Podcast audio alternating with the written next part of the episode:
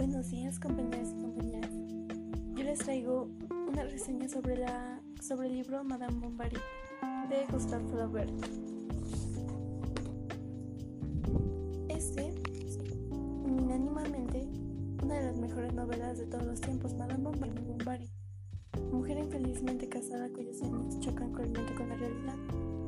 Al hechizo que ejerce la figura de la protagonista hay que añadir su combinada argumentos de rebeldía, violencia y sexo.